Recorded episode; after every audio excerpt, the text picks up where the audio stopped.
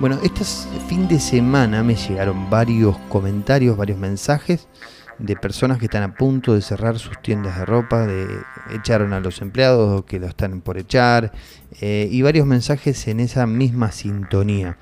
Todo esto debido a la gran crisis que se avecina, y que incluso en la cual ya estamos, gracias al confinamiento y algunos otros problemas que hubo anteriormente. Entonces, ¿qué podemos hacer para salvar nuestra tienda de ropa física? Yo les voy a dar recomendaciones. Esto es un plan que pueden utilizar. Es un plan, esto es marketing de guerrilla, se llama, ¿sí? Porque no, se no, hay que invertir en publicidad, porque eh, evidentemente las tiendas que están a punto de cerrar no tienen dinero para invertir.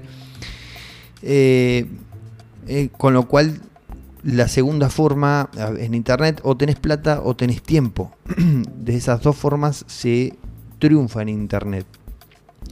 Y las tiendas de ropa que no tienen plata tendrían que tener tiempo. Y si tienen empleados, eh, con más razón, eh, yo los pondría a trabajar en, en el mundo digital con las siguientes recomendaciones. Lo voy a dividir en tres partes ahora. Voy a mencionar tres puntos. Mañana voy a hacer tres más. Y el miércoles voy a hacer tres más. ¿sí? Vamos a empezar con la primera parte. Eh, lo primero que haría yo es sentarlos a los empleados a publicar en Instagram, ¿sí? De 5 a 10 fotos por día, cada uno. Si tenés dos empleados, bueno, tenés que hacerme de 10 a 20 fotos por día.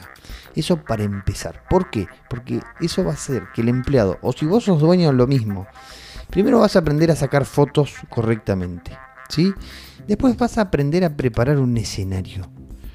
Porque esto de repetir todos los días ¿sí? este proceso te va a ir, sí o sí, vas a, aprender a sacar fotos, a preparar un escenario y a elegir correctamente las fotos que van a ir funcionando. ¿sí?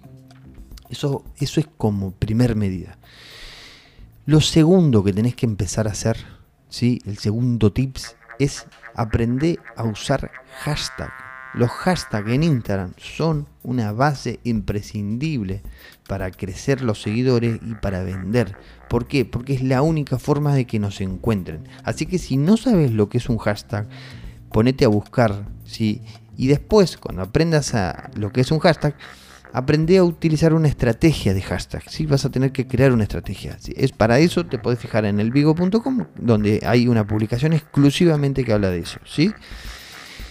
Bien, eh, dentro de esto, sí, de usar los hashtags, créate un par de listas. Créate cuatro o cinco listas, mirando la, estrategia esta que te, que te, digo en el vivo. Créate más o menos cuatro o cinco listas distintas para empezar a usar, porque como vas a estar subiendo muchas fotos por día, necesitas tener muchos hashtags, ¿sí? Hasta 30 hashtags podés usar por cada foto, ¿sí? Bien, y el tercer punto, y esto es una de las cosas más importantes, ¿sí? En Instagram tenés tres formas de crecer eh, los seguidores. La primera forma es poniendo plata en publicidad, que en este caso las tiendas de ropa no lo tienen. La segunda forma de crecer los seguidores es usando hashtag y la tercera forma es con los comentarios. ¿Por qué? Los comentarios son una de las cosas más poderosas que tiene Instagram para el crecimiento orgánico. No solo porque la persona a la cual vos le dejas el comentario en una publicación lo va a leer, sino que además hay mucha gente que entra a ver la publicación y el 70% de esas personas que entran a ver la publicación van a mirar el primer, segundo tercer comentario destacado. ¿Sí? O sea, los comentarios tienen mucho, mucho alcance, orgánico, gratis, es publicidad gratis. Entonces, ¿qué hago teniendo en cuenta este dato? Pone a tus empleados o ponete vos a dejar 10 a 20 comentarios por día en todas las publicaciones, ¿sí? nuevas, viejas, antiguas, los que sea de los influencers de tu ciudad ¿sí? Busca quiénes son los influencers de tu ciudad. Entonces, hacete una lista de 50 influencers de tu ciudad. Si no, tu ciudad no es tan grande, busca de eh, los influencers que estén alrededor de tu ciudad, en, ciudades aledañas. Pero te tenés que armar una lista de esos influencers y todos los días te pones a dejarles comentarios, ¿sí? De 10 a 20 comentarios, no 10 a 20 comentarios en el mismo influencer porque te van a bloquear. Pero déjale uno por día a cada uno, ¿sí? Con lo cual te tendrías que armar una lista de 20, 20 eh, influencers y tenerlos ahí, seguirlos, ¿sí? Comentarios, comentarios, le dejas comentarios. A ver, los comentarios trata de que tengan algo de contenido para que, ¿por qué? Porque las otras personas te van a dar me gusta, le van a dar like y eso va a hacer que el comentario se muestre mucho más, ¿sí? Así que de 10 a 20 comentarios. Y lo mismo haces con los hashtags, ¿está? Me pasé del tiempo, pero me parece que estuvo muy bueno este episodio.